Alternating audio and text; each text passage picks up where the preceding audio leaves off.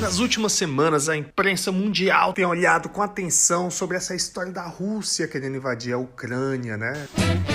Sei lá o que, que tá acontecendo, né? Tá uma loucura. A Rússia diz que tá tirando a tropa e de repente não tá. De repente tá bombardeando tá caos, né?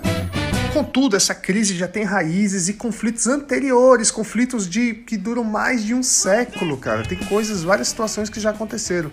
E nesses embates, a opinião dos ucranianos acaba ficando em segundo plano frente aos interesses das potências da região. Então vamos lá, vamos explicar. A Ucrânia era uma das 15 repúblicas soviéticas. O período deixou profundas cicatrizes na história ucraniana, como a Grande Fome, que ocorreu entre 1932 e 1933, ceifou a vida de milhões de cidadãos daquele país. Em algumas regiões, a taxa de mortalidade foi de 30%. Entre outras, aldeias inteiras foram dizimadas.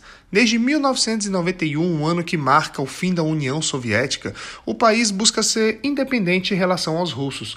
O problema é que esse processo esbarra nos interesses europeus, russos e estadunidenses. Uh, mister, mister, mi, mi, mister. Oh.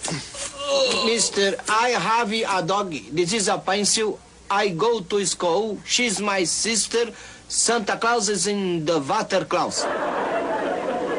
Vamos falar agora um pouco sobre a União Europeia e a Ucrânia para que tu possa entender. A Ucrânia é o segundo maior país da Europa. É maior do que grande, é gigantesco. É maior do que gigantesco, é imenso.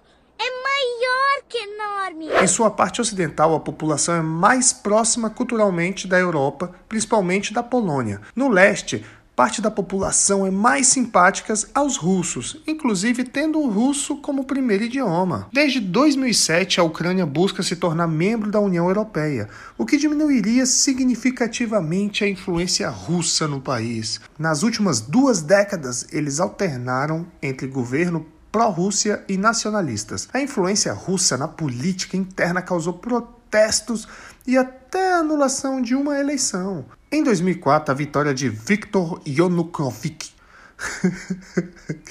Gostou ainda da pronúncia? Você é o bichão mesmo, hein, doido? Pró-Moscou foi anulada sob acusações de fraude. Em 2014, essa tensão histórica ganhou um capítulo importante. Os russos invadiram a Crimeia. Podemos aprender com o passado, com as coisas que tenham acontecido e tentar aplicá-las para melhorarmos como seres humanos. Lembrem-se, é o dia de hoje que importa. Como assim? Os russos invadiram a Crimeia? É, a Crimeia é uma região ao leste da Ucrânia.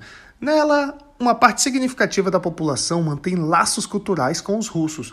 Essas ligações foram a justificativa dada por Moscou para tomar o território para si em 2014. A invasão gerou uma guerra entre ucranianos e separatistas, que culminou em morte e sequestros de prisioneiros. Em 2015, um acordo de cessar-fogo foi assinado mas ele nunca foi totalmente respeitado. Aí tu vê o Putin indignado falando da OTAN, que não quer que a OTAN se meta, então vamos falar da OTAN agora.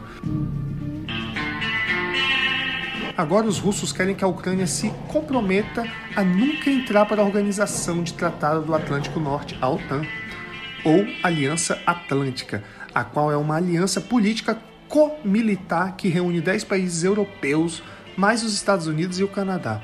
Ela foi criada para controlar o avanço dos soviéticos em 1949 e evitar o surgimento de regimes populistas na Europa, também proporcionando defesa coletiva entre os membros. Isso significa que se a Ucrânia fizer parte da OTAN e os russos invadirem, Moscou declararia guerra contra todos os membros da aliança ao mesmo tempo. A Europa não está intervindo muito nessa situação né, de atacar a Rússia ou tentar impedir, justamente porque a Europa depende do gás russo. A Ucrânia também possui grande quantidade dos gases, mas ela tem um contrato com os Estados Unidos, ela fornece para os Estados Unidos e a Rússia para a União Europeia. Então ficou esse dilema. Agora todas as peças se encaixaram. E é isso, galera. Espero que você tenha gostado e entendido um pouco aí sobre essa situação da Ucrânia. E nos vemos semana que vem. Vai!